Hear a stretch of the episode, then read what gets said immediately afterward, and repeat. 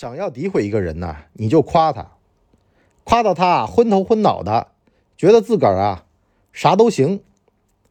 你要去黑一个店家呀，你要写评价的时候告诉大家，他们家的料可真丰富，赠品可真多，可真实惠。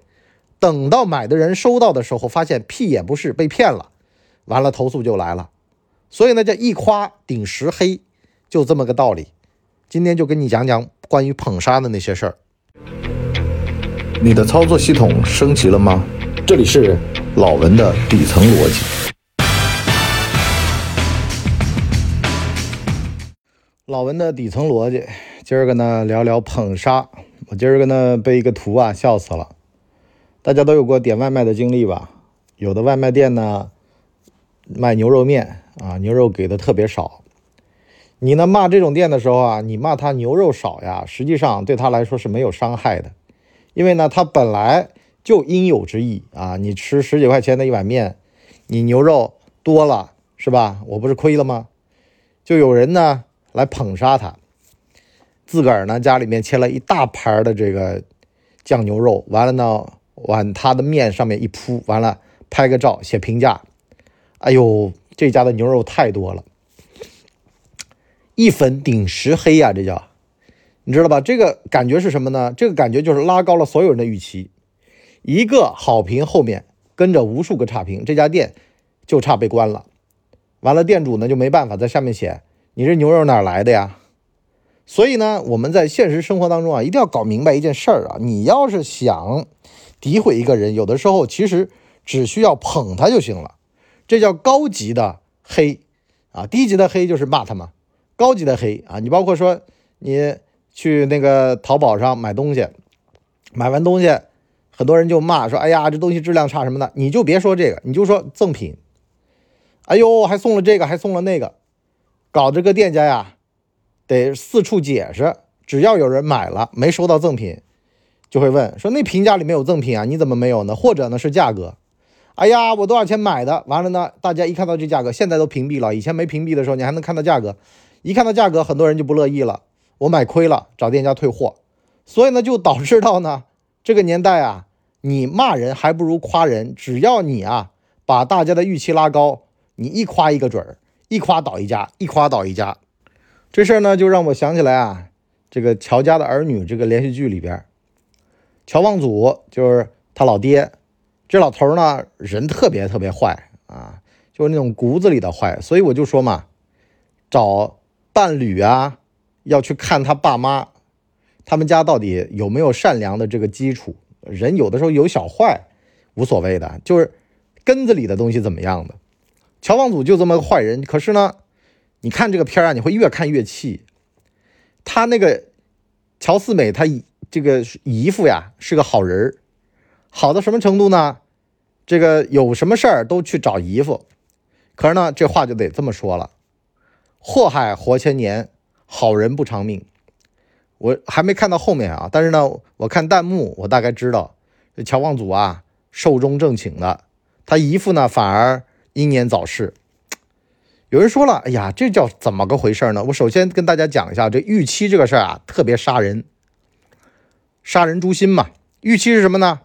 你是一好人，你呢就得用好人的标准来要求你。这像极了呀，你们公司和单位里边啊。好人多吃亏，哎，你不是挺会的吗？你业务挺行的吗？哎，给你来个金箍咒，给你箍上，业务骨干，要培养的干部，哎，要栽培的人，那怎么弄呢？完了呢，什么活都往你身上压，直到呢压得你透不过气，完了呢还给你来这么一句：“小伙呀，看来我们对你的期待有点落空了嘛。”看来你不行嘛，好了，又逼得你再跑上三五公里。可是另外那个呢，没什么预期啊，反正呢偷奸耍滑，该干嘛干嘛。可是呢，这个预期低了吧，叫浪子回头金不换，稍微努力点，勤快点，哎呦，别人看在眼里激动的嘞，是吧？这个叫论心不论技，平时干再多都没用，还不如浪子那么一回头，家里的老婆再贤良淑德。不如劝妓女从良。你说这个男人的什么心态？这就犯贱嘛！我最近看那个乔家的儿女啊，还学了点南京话啊，所以呢，这事儿啊会很奇妙。像乔望祖这样的人啊，就是一个天天赌赌钱、喝喝老酒、吃吃猪头肉，到老了心态特别好，反正我这辈子我不亏，是吧？我至少不亏待自己。他姨父那种人呢，这个谁都不亏，就亏了自己。你想啊，你得自律吧，你得给他人做榜样吧，给予他人力量吧。作为太阳，你把光都往外射，自个儿内部空了。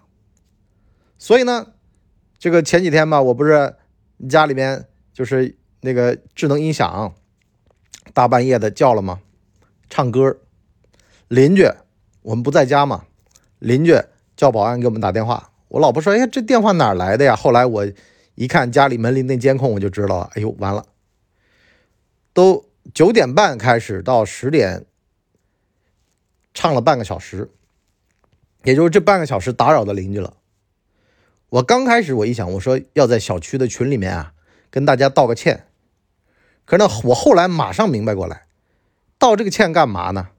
首先呢，不是自个儿故意的；第二呢，你不要拉高别人的预期，觉得你是丫你丫是一好人。你丫是一好人，以后有很多的祸患的，就是那种面目不清晰的人。面目不清晰，我跟大家讲啊，比如说像哪个呢？《枪火》这个电影里面任达华那个角色，每次跟别人聊事儿呢，都是没头没脑的先来两句儿，故作高深莫测，或者叫让人猜不透的样儿。比如说大家都来谈正事儿，他偏偏讲啊，哎，阿鬼啊，你不是做头发的吗？我前几天看到有一个明星啊。小明星啊，头顶上弄一撮金毛，跟坨屎一样的放在那儿，你帮我弄一个染一下，完了再才开始聊正事儿，让大家觉得吧摸不着头脑这人，让你猜不透，模模糊糊的看不太清楚。你说他好人吧，他没那么好；你说他坏蛋吧，也没那么坏，啊，就是处于那种不好不坏的这种看不清楚的阶段当中。反而呢，这样的人呢。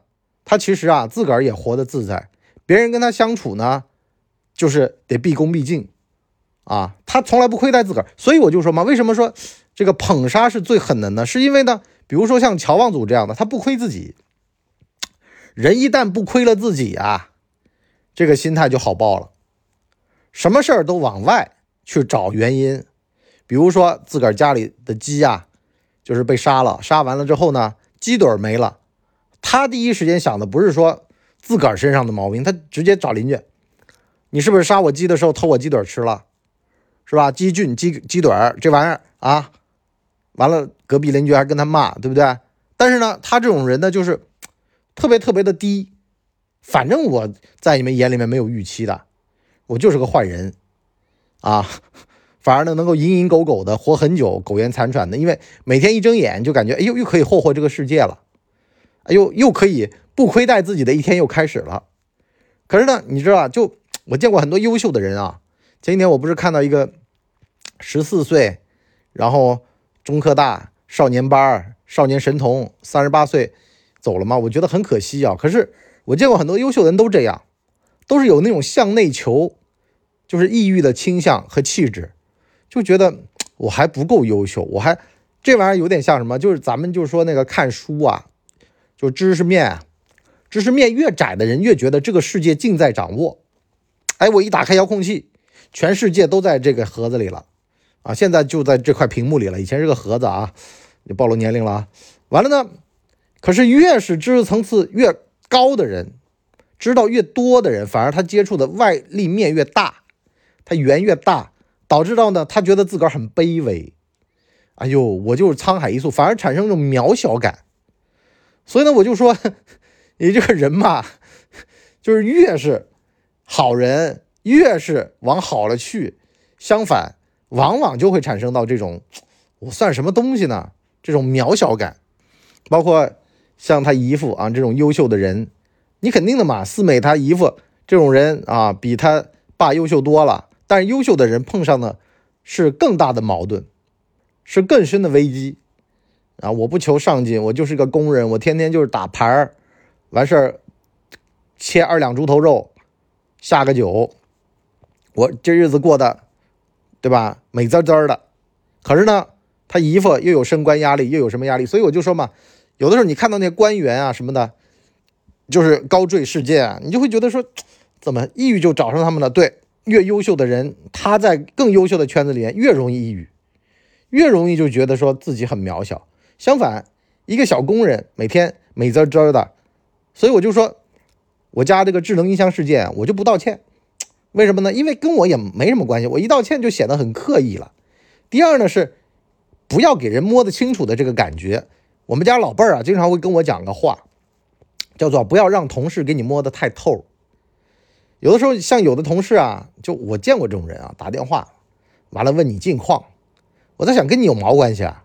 可是呢，你又不能够拒他千里之外，也得虚与委蛇。可事实上呢，有的时候就得讲一些摸不着头脑的话。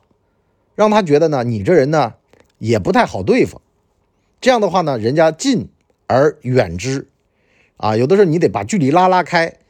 人家那天我不是看那个节目嘛，然后那个节目制作人吴迪就跟汪苏泷讲说，咱们这个关系挺好吧？汪苏泷，我才来三回你这节目，什么叫关系好呀？先把距离拉拉开，完了呢，说你要不然免费给我们写几首歌呗？汪苏泷说。我上节目的钱跟我写歌的钱比起来，那里外那么一算，我还搭进去了呢。啥意思啊？跟你没什么关系，你别跟我套这种近乎，别拿捧这种东西来杀我，是吧？杀熟嘛，熟人熟人，先跟你熟了再杀你。大数据杀熟，现在是在手机里面你安装了，完了呢，摸准了你的行为逻辑和习惯和你使用的手机型号，完了就可以了解你了。知道你的一切了，然后开始杀你，卖东西给你也比较贵，然然后给你的提供的时间段，给你这个东西都都差一点什么的，是吧？反正你也不以为意嘛，你是冤大头嘛，你北方话来说，你就纯纯的冤种嘛你。所以呢，怎么办呢？就像枪火里面的这个阿鬼，呃，不是这个任达华一样的，你得讲一堆让人莫名其妙的码，很像啊，咱们家那个智能门锁呀，有的会有那个。叫虚位密码功能，你在那啪啪啪啪按一堆，如果真有人装摄像头啊，他也不知道你这堆里面哪个是密码，反正他就只能挨个试，是吧？虚位密码呀，就是前面或后面，反正呢你按按一堆完事儿呢，它就开了，是吧？但是这玩意儿也有破解方法的，这在 这儿咱们就不谈了。你再包括说呢，有的时候像这个人家跟你打听事儿，那么你可以放几个烟雾弹，你不要直愣愣的。啊，这个所所谓的就是不要让人感觉你一眼能见底，而是让人感觉呢你这人深不见底，或者呢是拙不见底，装傻充愣，是吧？呃，答一二三，你偏偏答三四五，完了呢里边有真的有假的，让他自个儿摸去。相反呢，他还会尊重你，还会敬重你，觉得你小子了不得呀。就碰到一些比较水平能耐。啊，这个道行比较高的人反而心生敬畏。这小子嘴巴没那么好套，是吧？所以呢，我就说，我经常跟各位讲嘛，我说你要来听我们那个叫老文的装傻逻辑嘛，很多东西你就得装装傻，不能够那么明白。人看得太明白了呀，或者说被捧得太高了呀，容易被人摔碎，就反脆弱力不强。啊，你有的时候你三句真话啊，然后呢搭一句。屁话，啊，假话我不全说啊，假话我不说，我全不说。但是呢，我可以搭点屁话，我可以搭点让你摸不着头脑的话。完了呢，你觉得好像这人，你说能亲近吧？好像也不能，因为呢，严肃起来也挺可怕。你说这人不能亲近吧？他好像也有点混不吝，是吧？不上不下的，反而呢，这个感觉呢是把人拉到刚刚好的那个位子，咱能谈事儿，能聊事儿。可是你说你要跟他再套点近乎，好像也不行。啊，就这种，我不知道你们生活当中有没有，我反正是见过好多这样的人，啊，越是这样的人，你反而越觉得说行吧，啊，这样的一种包装或者说一种外壳，大家谈事儿更方便。所以呢，就那句话，逢人只说三分话啊，不可抛却一片心，三分真，七分呢是虚的，啊，有的时候大家会发现就是聊天啊，你在那儿啊热场子会被人看不起。你在那儿不说话，反而呢，别人会觉得你高冷。要怎么办呢？要说点密度高的话。完了呢，停。这个时候呢，就会有人突然觉得，哎呦，这人厉害，留白的艺术就来了。好了，我们今天这集呢就先聊这么多啊。我们下半集呢跟大家聊聊啊，就是如何才能够让别人敬而远之啊，有敬畏之心，不可亵玩，但是呢又能够跟你愉快的交谈的这种啊所谓的枪火里面任达华的玩法，怎么玩呢？啊，包括不可以被捧杀，你不要被捧杀的这个诀窍，我们下半集跟大家聊。好了，我们今天先到这儿，我们下半集见，拜拜。大家呢，请给我们的专辑点五星好评，啊，这样的话呢，我们才能够到首页去迎接更多的朋友来光临。